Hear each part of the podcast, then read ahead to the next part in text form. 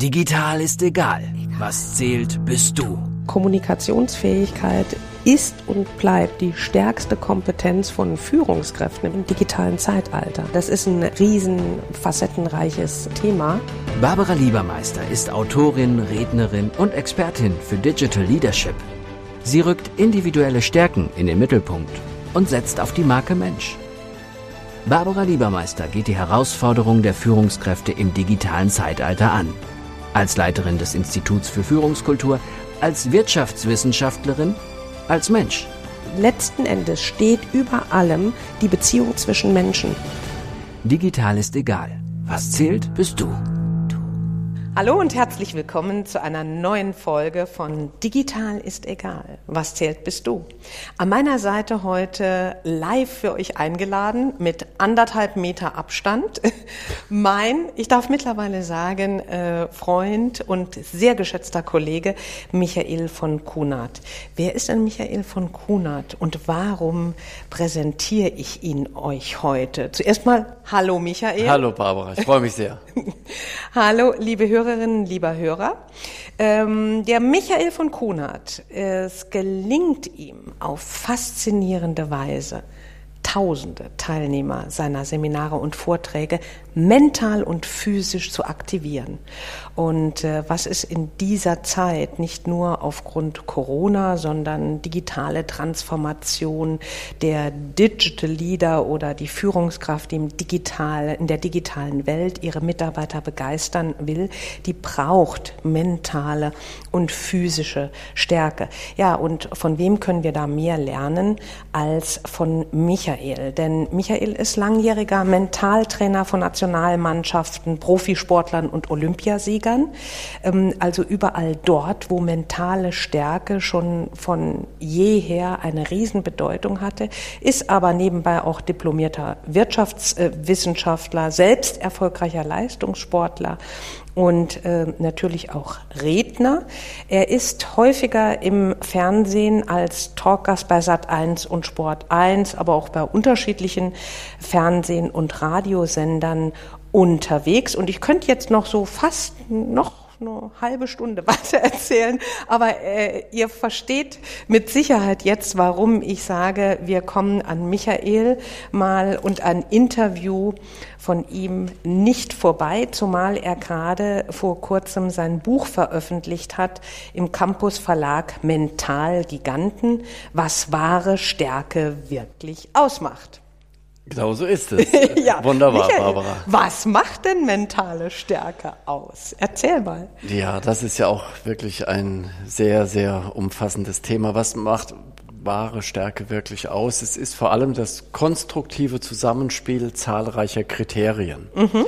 Und wenn wir die mentalen Kriterien, die ich aus dem Sport dann in die Wirtschaft transportiere, aber auch in das Privatleben und natürlich dann auch wieder in den Sport zurück. Wenn wir davon ausgehen und hingucken, was benötigst du denn im Sport, um mental stark zu sein? Denn das ist unser Brückenpfeiler, von dem wir losmarschieren. Dann sind das Themen wie Spannungsregulierung, das ist Selbstvertrauen als wichtigstes aller Kriterien für eine erfolgreiche Siegermentalität.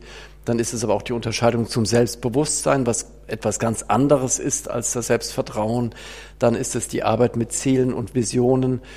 Es ist auch Enthusiasmus, was ganz, ganz wichtig ist, Fokus, Konzentration. Also kurzum, es gibt zahlreiche mentale Kriterien, die ich auch, du hast es ja eben schon so schön erwähnt, in dem Buch beleuchte und entsprechend ja untersuche mhm. und dann durch verschiedene Methoden auch dem Leser und generell auch den Zuhörern in meinen Vorträgen und Seminaren, Teilnehmern darreiche. Und dieses Zusammenspiel, das macht es am Ende aus, ob wir wirklich mental stark sind oder nicht oder ob wir generell eine innere wirkliche Stärke haben. Ja, du hast so schön im ersten Kapitel deines Buches darüber geschrieben, Mentalgiganten sind Menschen, die eins mit sich selbst sind. Mhm. Und jetzt ist es auf der einen Seite eins mit sich selbst, aber du sprichst von, wow, bestimmt zehn Facetten, die mentale Stärke ausmachen. Gibt es denn eine von den eben aufgezählten, die du am stärksten oder die du auf Prio 1 setzt oder ist es wirklich eine Balance von allen? Ja, die stärkste ist schon Selbstvertrauen. Mhm. Ja, also da kannst du querbeet mit, mit allen Top-Trainern dich unterhalten, mit allen Top-Sportlern der Welt. Was ist das, was am Ende wirklich den, einmal den Erfolg erheblich begünstigt und auch dann diese innere Verankerung, das ist schon das Vertrauen in sich selbst. Mhm. Definitiv. Die Siegermentalität Nummer eins. Siegermentalität Nummer eins, ja? ganz genau. Jetzt, äh, was ja immer äh, super spannend ist für unsere Hörerinnen und Hörer, ähm, hast du denn ein sehr markantes Beispiel, wie ähm, bei dem du mit jemand zusammengearbeitet hast, wo du gesagt hast, Mensch, Selbstvertrauen, da geht noch was und wo du vielleicht ein einfaches Tool hast, wie du jemand zu ganz viel Selbstvertrauen geholfen hast, von jetzt auf gleich, also nicht von jetzt auf gleich, aber hm? Ja, es, es gibt viele Tools. Also ein sehr gutes Tool ist definitiv die Körpersprache zu überprüfen, mhm. ja, dass wir uns äh, unserer Körperhaltung bewusst sind. Das ist zum Beispiel etwas, was ich sehr intensiv mit meinen Coaches, mit den Sportlern, mit denen ich zusammenarbeite, ähm, ganz intensiv immer trainiere, dass sie eine wirklich gute Körperhaltung haben. Und da gibt es einen, einen guten Weg in, in drei Stufen. Stellt dich ganz normal hin. Das kann man ja gerade mal so tun, wer das mag. Stellt euch einfach mal hin. Und ich mache es jetzt auch eben mal. Ich stelle mhm. mich mal hin. Und Barbara, du vielleicht auch. Na klar. Dann können wir das direkt mal durchführen. Ja. So, und jetzt stehst du so, wie du ganz normal stehst. Mhm. Und jetzt stell dir doch bitte vor, dass dein Scheitel, und der Scheitelpunkt ist der höchste Punkt im Körper, den wir haben, dass dein Scheitel an einem Faden mit dem Himmel oder mit dem Dach verbunden ist. Was passiert? Automatisch zieht sich der Kopf etwas nach oben, die Schultern gehen ein Stück weit zurück, das Kinn geht leicht nach oben und automatisch verbessert sich unsere Haltung. Macht das selbst mich was größer. Automatisch macht es sich größer. ja. Und, und mich auch ein bisschen. Ja? Mhm. Und aber ich weiß, wie du das meinst und auch von der, auch von der inneren Haltung natürlich. Und jetzt machen wir die zweite, oder geh, geh jetzt mal so ein, zwei Stufen, ein, zwei Schritte hin, nach links mhm. und rechts, so, und dann merken wir schon, wie wir uns etwas anders bewegen. Und jetzt nehmen wir den zweiten Schritt. Und den kennen nicht so viele Menschen. Das Selbstvertrauen sitzt im Brustbein. Ah, okay. Da ist das Selbstvertrauen. Aha. Ja, und wenn wir wissen, zum Beispiel Gorillas, die trommeln sich auf die Brust, ja, mhm. um dann Stärke zu demonstrieren, ähm, um, um sich ja einfach auch die Stärke dann nach außen zu tragen. Und wir kennen das auch von Fußballern, wenn die Tore schießen, dann, dann klatschen die mit der Brust sozusagen gegenseitig ab. Und wenn wir uns nun vorstellen, dass unser Brustbein auch an einem Faden verknüpft ist mit dem Himmel mhm. und dass dieser Faden auch wieder nach oben zieht, was passiert automatisch? Geht der Brustkorb ein Stück weit nach oben, die Schultern gehen zurück, das Kinn geht weiter ebenso weiter nach oben wie eben. Der Scheitel ist ja auch noch mit einem Faden verbunden, also das haben wir beides. Und wenn wir das haben, dann verbessert sich die Haltung enorm und automatisch haben wir eine richtig gute Körperhaltung. Und ich sehe das bei dir jetzt auch. Vorher war sie auch gut, jetzt ist sie besser, die mhm. Körperhaltung. Und dann gehen wir mal einen Schritt nach links und einen nach rechts und merken, dass wir uns so dann auf einer souveränen Art bewegen können. Und das machen die Sportler, wenn sie dann in die Wettkämpfe hineingehen und automatisch steigert sich das Selbstvertrauen. Aber das finde ich großartig. Da können wir direkt einen Digital Hack draus machen. Deine Digital Mission. Die wichtigste Mentalität oder Siegermentalität ist ein super großes Selbstvertrauen, was wir alleine schon durch eine verbesserte Körperhaltung erreichen können. Das ist ein Weg, der definitiv mhm. funktioniert. Mhm. Und es fällt Menschen, die eine sehr gute Körperhaltung haben, schwer, mhm. nicht in sich zu vertrauen. Ah, auch spannend, ja. ja. Kannst du es auch umgekehrt sehen. Ja, ja, aber wo wir, wo ich jetzt gerade so von spannend ist ja eins meiner mhm. Lieblingswörter spreche, weil Spannung hat was mit Emotion zu tun und mit exciting, mit Begeisterung. Und das brauchen wir ja heute als äh, Führungskraft, dass wir das sozusagen zu unseren Mitarbeitern tragen. Äh, nur mir fällt im Kontext von Spannung ein. Du hast vorhin da ein Wort gebraucht, das nennt sich Spannungsregulierung. Ja, ganz wichtig. Lieber mein Gott. Ganz wichtig. Erzähl mal, was ist denn Spannungsregulierung? Selbstvertrauen haben wir jetzt schon Größeres gewonnen. Wie reguliere ich die Spannung? Genau. Wie reguliere ich die Spannung? Da würde ich gerne eine Sache vorwegschieben. Mhm jetzt haben wir eben über Selbstvertrauen gesprochen. Lass uns, bevor wir über das Thema Spannungsregulierung mhm. sprechen, bitte noch kurz über das Thema Selbstbewusstsein sprechen, weil das mit der Spannungsregulierung auch zu tun hat. Wunderbar. Und Selbstbewusstsein wird ja bei uns sehr häufig synonym verwendet wie Selbstvertrauen. Es ist aber was ganz anderes, denn Selbstbewusstsein ist nichts anderes, als dass ich mir meiner bewusst bin, was ich kann und was ich nicht kann. Wo liegen meine Potenziale? Was sind meine Schwächen? Wo habe ich möglicherweise an mir zu arbeiten? Wer bin ich überhaupt? Wo will ich hin? Was ist meine Mission? Und so weiter. Also bin ich mir meiner selbst überhaupt bewusst? Und wenn ich das geklärt habe, dann bin ich auch in der Lage, durch meine Achtsamkeit, durch mein Bewusstsein wahrzunehmen, in welchem Spannungszustand ich mich befinde. Und wenn ich mich beispielsweise vor einem Vortrag, du bist Rednerin, ich bin Redner, wenn wir vor einem Vortrag sind und jetzt spreche ich mal von, von mir, wie, wie ich das mache, dann beobachte ich mich ganz genau, in welchem Spannungszustand bin ich? Habe ich Überspannung oder Unterspannung für das, was ich gleich leisten und performen möchte? Aber wie merke ich das denn, ob ich Über- oder Unterspannung ja, da, habe? Da, kommen wir dann schon, da kommen wir schon zur nächsten Methode. Dann nehme ich gerne die Methode des dritten Auges. Ah, ja. ja dass genau. ich praktisch mhm. aus mir herausgehe und meinen eigenen Coach dabei habe, nämlich mein drittes Auge. Und mhm. dann gehe ich, ich kann das physisch machen, gehe einen Schritt zur Seite und schaue zu dem Platz rüber, wo ich eben vorher noch stand mhm. oder mache das rein mental. Ich mache das jetzt natürlich schon lange rein mental, aber auch die Sportler, mit denen ich arbeite, machen das so. Also die schauen auf sich drauf. Das heißt, du gehst für einen kleinen Moment in die Beobachterrolle deiner selbst und beobachtest dich, wie geht meine Atmung, wie ist mein Muskeltonus, mhm. bin ich verspannt, bin ich nervös, schwitzige Hände bin vielleicht, habe ich schwitzige Hände, mhm. bin, bin ich hippelig und mhm. und und, bin ich mhm. unruhig oder bin ich ganz gechillt, bin ich extrem relaxed, so und dann solltest du eben wissen bei einem guten Selbstbewusstsein, was brauchst du, welchen Spannungszustand benötigst du für das, was du jetzt gleich vorhast. Mhm. Und wenn ich beispielsweise einen Vortrag halte, weiß ich, dass es für mich gut ist, eine gute Grundspannung zu haben. Mhm. Auch Sportler vor ihren Wettkämpfen sollten nie zu entspannt sein. Du kannst, wenn du zu entspannt bist, kannst du nicht richtig aktiv und reaktiv wirken, weil du, du hast eine Verzögerung dann drin. Ja? Deine Reaktion ist zu langsam. Und wenn du, wenn du stark agieren willst, brauchst du auch zu lange, um da richtig reinzukommen. Deswegen brauchst du immer eine gute Grundspannung, wenn du etwas performen, leisten möchtest, machen mhm. möchtest. Das heißt für Führungskräfte auch vor bestimmten Meetings, vor ganz wichtigen Gesprächen, dass ich da auf mich schaue mit dem dritten Auge, mich einschätzen lerne, auch wieder ein Gefühl für mich zu kriegen. Ich glaube, genau, das genau. ist sehr wesentlich in der genau, heutigen Zeit. Genau, mhm. ja. Und jetzt habe ich ja eben darüber gesprochen, ähm, dass es nicht gut ist, zu entspannt zu sein, wenn du eine wichtige Sache hast. Mhm. Ähm, in der Regel ist es jedoch so, ähm, dass genau das Gegenteil der Fall ist. Wir sind zu nervös, mhm. wir haben eine Überspannung und dann gilt es eben, diese Überspannung abzubauen. Und wie kann ich das machen? Indem ich beispielsweise das größte, das größte Stressventil nutze, das es gibt, und das ist Bewegung. Ja, okay. dass ich mich aktiv bewege. Mhm.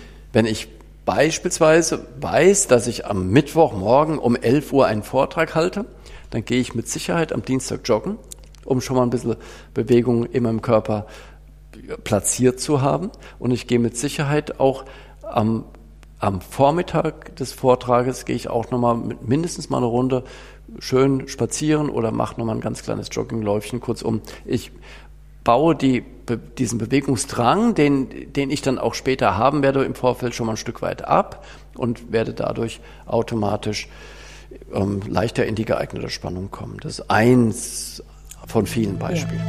Dein Digital Hack.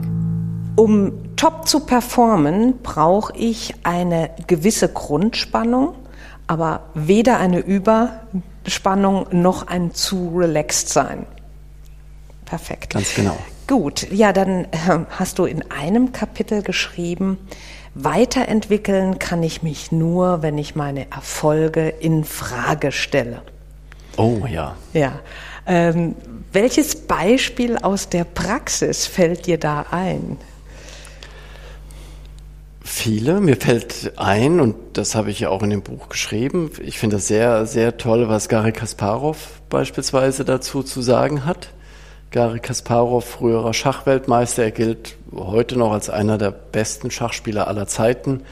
Neben Magnus Carlsson, wahrscheinlich neben Bobby Fischer. Das sind die drei anerkanntermaßen besten Spieler, die es je gab.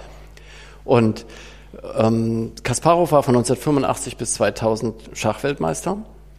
Ähm, eine enorm lange Zeit für, für so einen hohen Titel.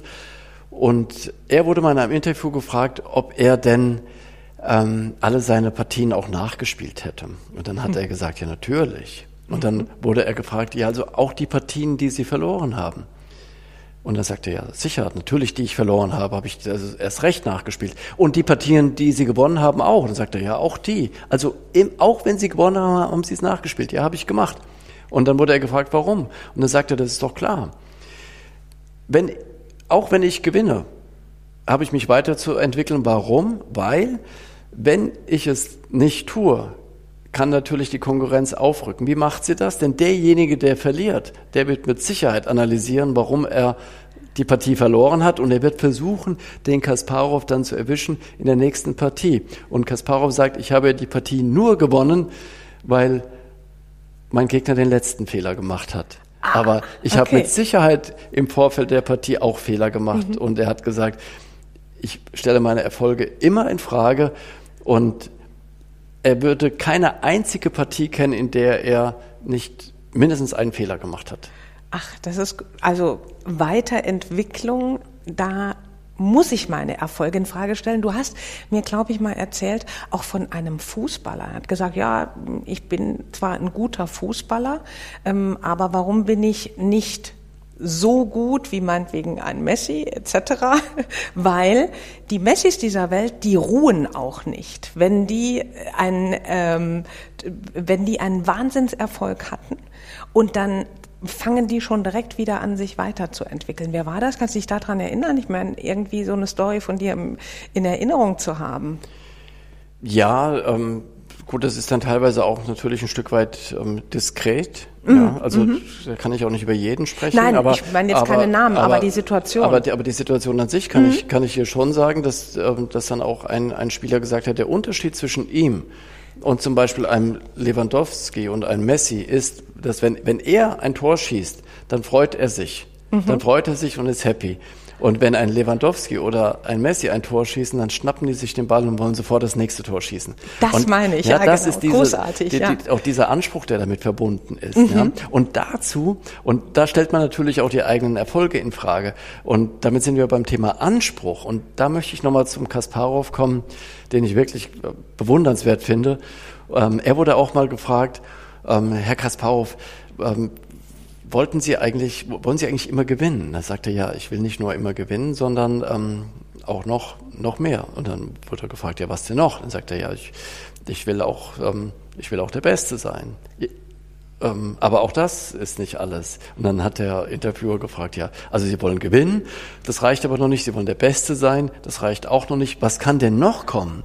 Und dann sagt der Kasparov, ich wollte immer mit großem Abstand der Beste sein. Wow. Und das finde ich irgendwie auch echt cool, oder? Das, das ist mega das ist echt cool. cool ja. Und ja. ich finde, das beschreibt, das Thema Anspruch, mhm. was wir ein Space, was wir ein Space über uns haben, den wir häufig überhaupt nicht erblicken und den wir gar nicht auf dem Schirm haben. Ja, ja? aber da passt ja auch äh, die, die andere Aussage zu dir, im Fokus immer zu haben, verlieren ist kein Thema.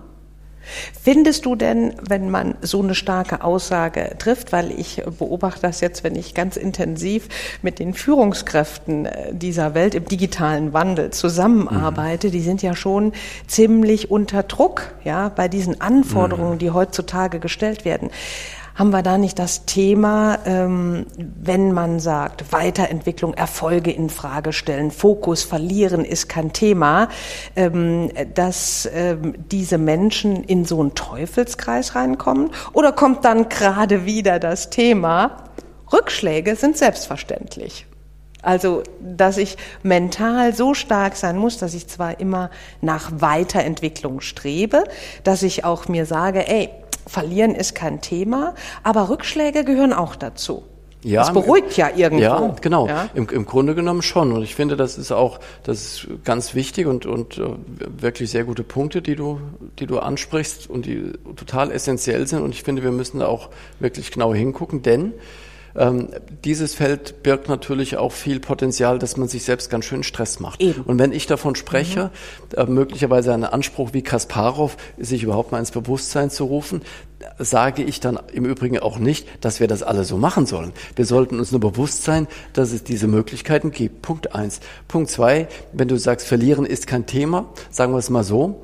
Ähm, ich, ich spreche vor allem davon, ähm, dass wir das Verlieren einfach nicht, genau, nicht in den Vordergrund äh, stellen sollen. Mhm. Und das natürlich Verlieren ist kein Thema, das ist dann die Überschrift, in die, auch in diesem einen Kapitel. Ähm, von der inneren Haltung heißt es, dass wir, dass wir den Fokus wirklich auf das Gelingen setzen sollten. Und wenn du dann sagst, Rückschläge ähm, äh, sind irgendwo doch selbstverständlich, natürlich, genau, Rückschläge sind normal. Kann Und ich auch daraus lernen? Unbedingt. Rückschläge mhm. sind nicht schlimm. Mhm. Rückschläge sind essentiell. Mhm. Ja? Michael Jordan, vielleicht kennen einige Hörer äh, das Zitat von Michael Jordan, dem wohl besten Basketballer aller Zeiten. Der hat mal gesagt, ich habe über 9000 Würfe verfehlt, ich habe fast 300 Spiele verloren, 26 Mal wurde mir der spielentscheidende Wurf anvertraut und ich habe ihn nicht getroffen. Ich bin immer und immer wieder gescheitert in meinem Leben. Deshalb bin ich erfolgreich. Super. Weil er dran geblieben ist. Toll. Aber ja. das führt uns zum nächsten Digital Hack. Dein Digital Feature. Feature. Rückschläge sind selbstverständlich und aus nichts lerne ich mehr als äh, aus den Situationen, wo mir etwas nicht 100 Prozent gelungen ist. Und dabei genau. sind wir gerade beim nächsten Thema Perfektionismus. Stichwort. Mhm. Ist dein Lieblingsthema, ne? Ja, mein, mein Lieblingsanti, mein Lieblingsanti-Thema kann man sagen. Ne? Ja. Also wenn du perfekt sein willst, scheiterst du immer. Ja, es gibt keinen Perfektionismus. Es gibt keinen Perfektionismus. Und das entspannt ja auch wieder Total, Kopf, ja. Ja, mhm. ja. Mhm. Und es gibt so viele Menschen, die irgendetwas perfekt machen wollen oder es ist noch nicht perfekt. Du kannst, du kannst im Job irgendetwas machen, es ist ein leichtes zu überführen, dass es nicht perfekt ist. Es gibt keine Perfektion. Mhm. Und wenn jemand so intensiv wie du mit Leistungssportlern zusammenarbeitet, würde mich in dem Kontext für Leadership interessieren. Ähm, also Führung ist ja wissen wir mittlerweile alle, in Selbstführung, wenn ich jetzt mentale Stärke praktiziere, weil ich weiß, ohne die geht es nicht, gerade nicht im digitalen Wandel als Führungskraft. Es gehört ja doch auch immer wieder dieses Aufstehen dazu, dieses Selbstmotivieren weil nur wenn ich mental stark bin, kann ich es auf mein Team übertragen. Nur wenn ich motiviert genug bin, kann ich die Motivation auf mein Team übertragen. Hast du ähm, ein paar Geheimrezepte für unsere Hörerinnen und Hörer, wie man äh, sich besser motiviert? Komm, zauber mal. Ja, die, die, ja komm, komm, zauber mal. Die, das, das Königswort ist Enthusiasmus. Ah, Okay. Also wo liegt der Enthusiasmus? Oder man kann ja auch die Rückfrage stellen, warum bist du nicht motiviert? Mhm. Also mich muss keiner für meinen Job motivieren. Ja. ja ich finde das im Übrigen auch ähm, die, die, die Annahme, dass eine Führungskraft seine Mitarbeiter zu motivieren hat, da halte ich für vollkommen falsch. Ich finde es eine absolute Selbstverständlichkeit, dass ein, ein Arbeitnehmer, der einen Arbeitsvertrag unterschreibt, motiviert ist, dass er motiviert ist, seinen Job zu machen und zwar richtig gut. Und ich halte es auch für eine absolute Selbstverständlichkeit, dass eine Firma oder ein, ein, ein Arbeitgeber, äh, der einen Arbeitnehmer einstellt, natürlich auch motiviert ist, die entsprechenden Grundlagen dafür zu schaffen. So. Und die Fehler in Bezug auf Motivation finden ja vor allem dadurch statt, dass Mitarbeiter demotiviert werden. Das ist ja der Hauptfehler. Es ist ja der Fehler ist ja in der Regel gar nicht so, äh, dass das zu wenig motiviert wird, ähm, weil die Grundlage sollte ja ohnehin sein, dass der Mitarbeiter per se motiviert ist. Sonst bräuchte er ja gar nicht in die Firma kommen, dann soll er was anderes machen. Aber die Demotivation, das ist das Hauptthema. Und darüber hinaus gibt es dann sehr gute Führungskräfte, ob im Business, aber auch im Sport. Ein Trainer ist ja auch eine Führungskraft, mhm. die besonders in der Lage sind, eine Zusatzmotivation zu generieren. Das ist aber nicht das Hauptthema.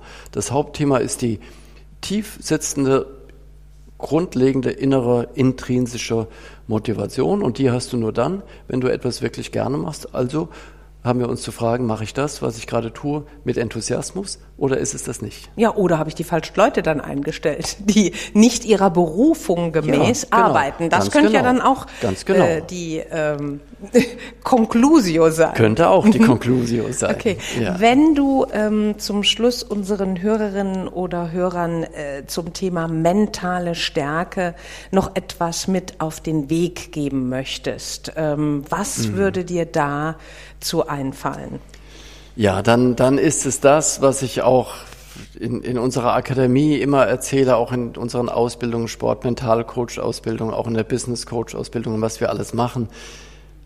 Mentale Stärke ist vor allem Selbstwirksamkeit. Mhm. Ja, und dann kommen wir zurück zu der ersten Frage. Welche Kriterien bedarf es, um dann eben diese mentale Stärke auszubilden? Und die zahlen alle am Ende darauf ein, dass wir selbstwirksam sind. Und Selbstwirksamkeit, so wie ich es auch gerne vermittle, bedeutet, dass wir in der Lage sind, unsere Potenziale nicht nur zu identifizieren, sondern sie auch zu leben. Und dass wir es, ich sage immer, bring it to the world. Ja. ja dass wir es wirklich in die Welt bringen. Mhm. Und, und das ist die Selbstwirksamkeit, die wir leben sollten. Und was ich jedem wünsche, der auch jetzt zuhört, allen Zuhörern und das ist am Ende die mentale Stärke, wenn wir uns in die Welt bringen. Ganz herzlichen Dank, Michael. Da war mega viel dabei ich für unsere dir. Hörerinnen und Hörer. Danke, dass du dabei warst. Vielleicht ja auch nicht das letzte Mal. Das würde mich sehr freuen. Du Barbara. hast ja ganz viele Themen und wunderbar. Wir freuen uns, dass ihr uns zugehört habt und wenn ihr das nächste Mal noch mal dabei seid, ganz herzliche Grüße und bringt euch in die Welt. Tschüss zusammen. Tschüss. Digital ist egal. Was zählt, bist du. Barbara Liebermeister geht die Herausforderungen der Führungskräfte im digitalen Zeitalter an. Als Leiterin des Instituts für Führungskultur, als Wirtschaftswissenschaftlerin, als Mensch. Letzten Endes steht über allem die Beziehung zwischen Menschen. Digital ist egal, auch im Buchhandel und bei Amazon. Wenn du mehr wissen willst, www.barbara-liebermeister.com